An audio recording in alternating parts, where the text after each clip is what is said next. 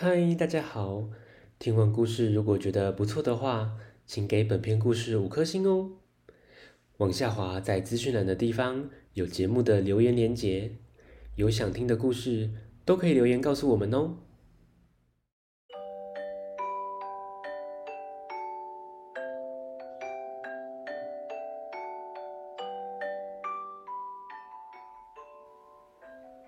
来来来，听故事，欢迎收听大肚鱼说故事。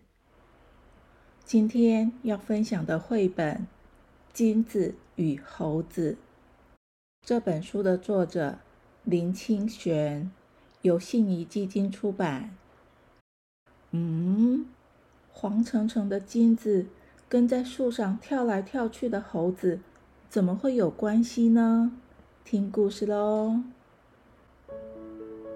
在喜马拉雅山下有一个小小的村庄，村里的人努力的耕作，过着祥和宁静的生活。有一天，村子里突然来了一位老人家，在村落边缘搭起了帐篷，住了下来。这个村子很少有外来的陌生人，因此。老人家在这儿的一举一动，就特别引起居民的注意。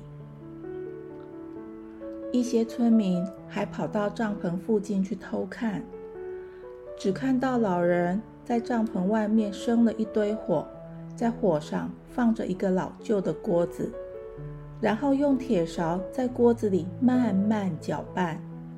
过了不久，老人把锅子里的东西倒出来。竟然是一块金光闪闪的东西，连续好几天都是这个样子。好奇的村民就跑去问他：“老先生，你在这里做什么呢？”老人看了看他们，说：“我在炼金子啊。”说完，就从锅子里倒出一块黄澄澄的金子。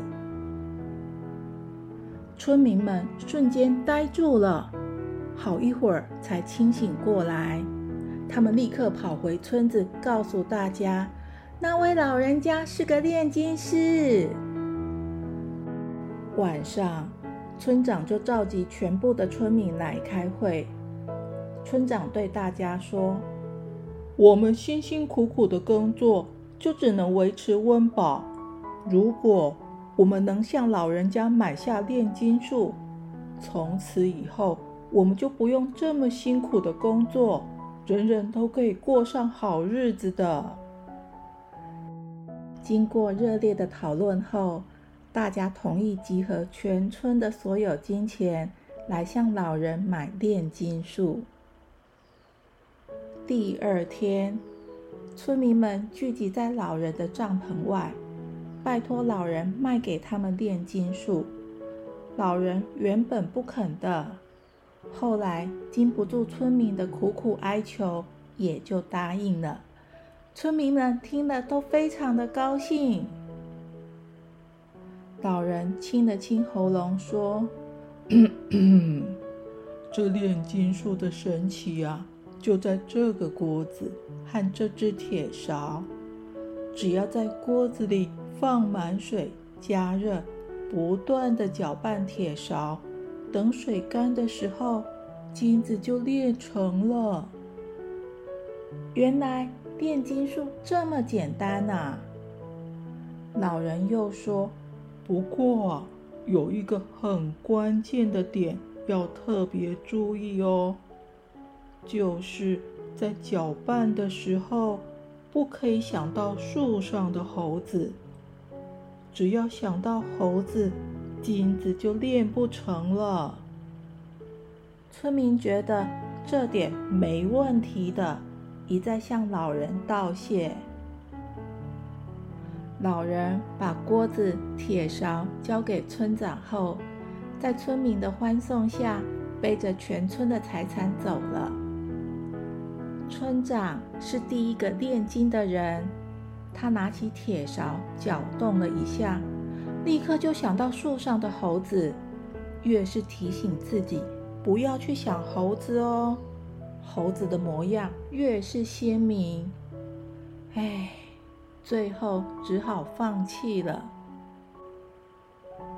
村民们纷纷大声的嚷嚷：“这么简单的事也做不到，换人，换人！”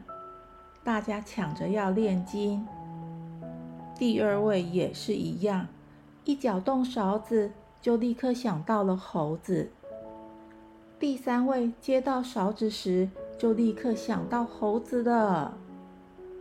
第四位在看的时候，心里早就想到猴子哎。哇！全村的人从最老的到最小的都试过了。没有一个人可以在搅动勺子的时候不想到猴子，当然也就没有一个人炼成金子的。村民们都对着炼金术深信不疑。传说，经过了几百年后，在喜马拉雅山附近的那个村落，村民们仍然轮流的在搅动那只铁勺。他们依然一代传着一代，叮咛着：在搅动铁勺的时候，绝对不能想到树上的猴子哦。只要想到猴子，金子就炼不成了。咦，小朋友，能掌握自己内心的人，他的珍贵胜过任何金子的。故事说到这边，希望大家喜欢。我们下次见，拜拜。